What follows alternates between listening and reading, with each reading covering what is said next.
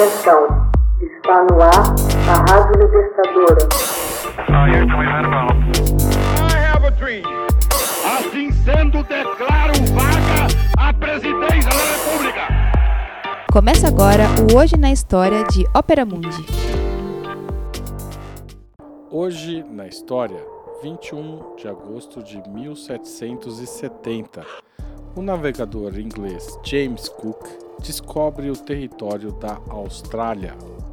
No dia 21 de agosto de 1770, o capitão James Cook reivindica o território da atual Austrália para a coroa do Reino Unido e lhe dá o nome de Nova Gales do Sul.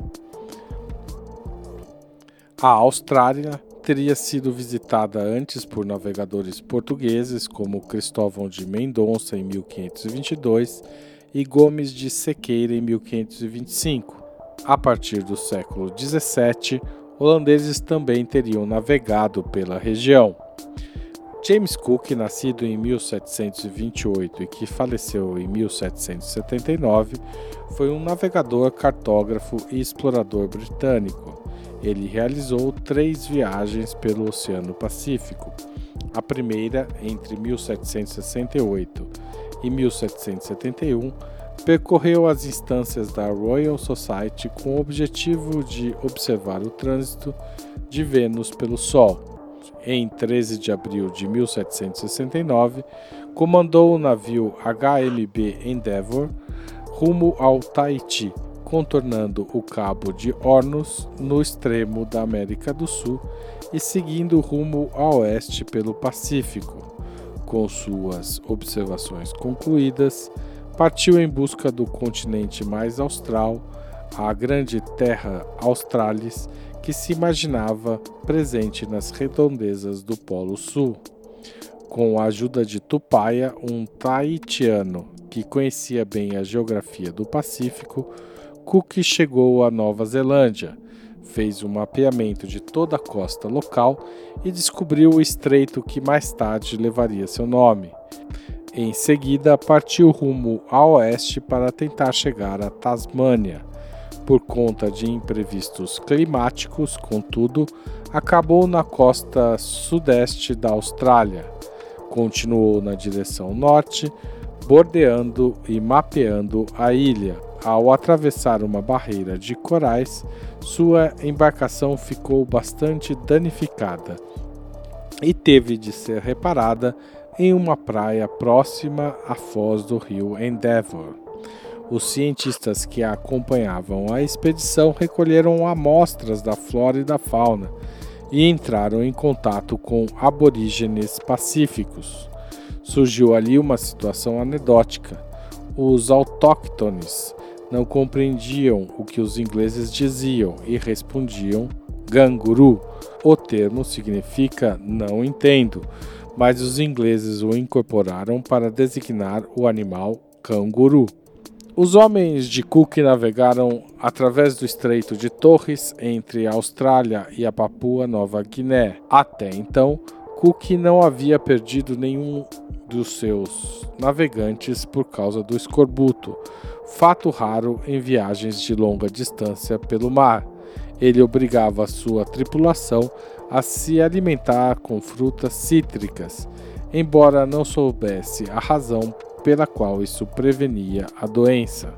Foi apenas quando desembarcou em Batávia, capital das Índias Orientais Holandesas, que boa parte de sua tripulação padeceu de malária. Na segunda viagem, que se estendeu de 1772 a 1775, Cook comandou a embarcação HMS Resolution, enquanto seu colega Tobias Furneaux chefiava o HMS Adventure. A expedição deu a volta ao mundo pelo Círculo Polar Antártico. Em meio à névoa antártica, os dois barcos se separaram. Furneaux seguiu para Nova Zelândia e daí para a Inglaterra, enquanto Cook continuou explorando o entorno da Antártida. Foi por muito pouco que deixou de descobrir o continente. Ele acabou dirigindo-se ao norte em direção ao Tahiti para reabastecer a embarcação. Durante a viagem de regresso, passaram pelas ilhas Friendly, Páscoa e Vanuatu. Em sua terceira e última viagem, que vai de 1776 a 1779, Cook comandou mais uma vez o HMS Resolution. Ao mesmo tempo, o capitão Charles Clerk conduzia o HMS Discovery. Em 1778, tornou-se o primeiro europeu a visitar o Havaí. O arquipélago receberia o nome de Ilha Sandwich em homenagem ao Conde de Sandwich, chefe da Marinha Real. Cook voltou ao Havaí em 1779. Em 14 de fevereiro, alguns havaianos roubaram um pequeno bote que pertencia a ele. Normalmente, reféns eram aprisionados até que os bens roubados fossem devolvidos. Cook, contudo, planejou sequestrar o rei do Havaí, Kalaniu-Pu, sua estratégia gerou um enorme conflito com os nativos, que o mataram e em seguida o devoraram. Clerk assumiu o comando da expedição e fez uma tentativa final de cruzar o Estreito de Bering. O Resolution e o Discovery regressaram a Londres em 1780. Os 11 anos de navegação de Cook e Clerk pelo Pacífico contribuíram em grande medida para acrescentar os conhecimentos sobre a zona.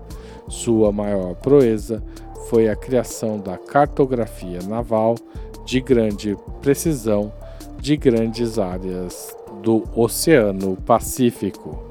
Hoje na história, texto original Max Altman, locução Haroldo Cerávulo.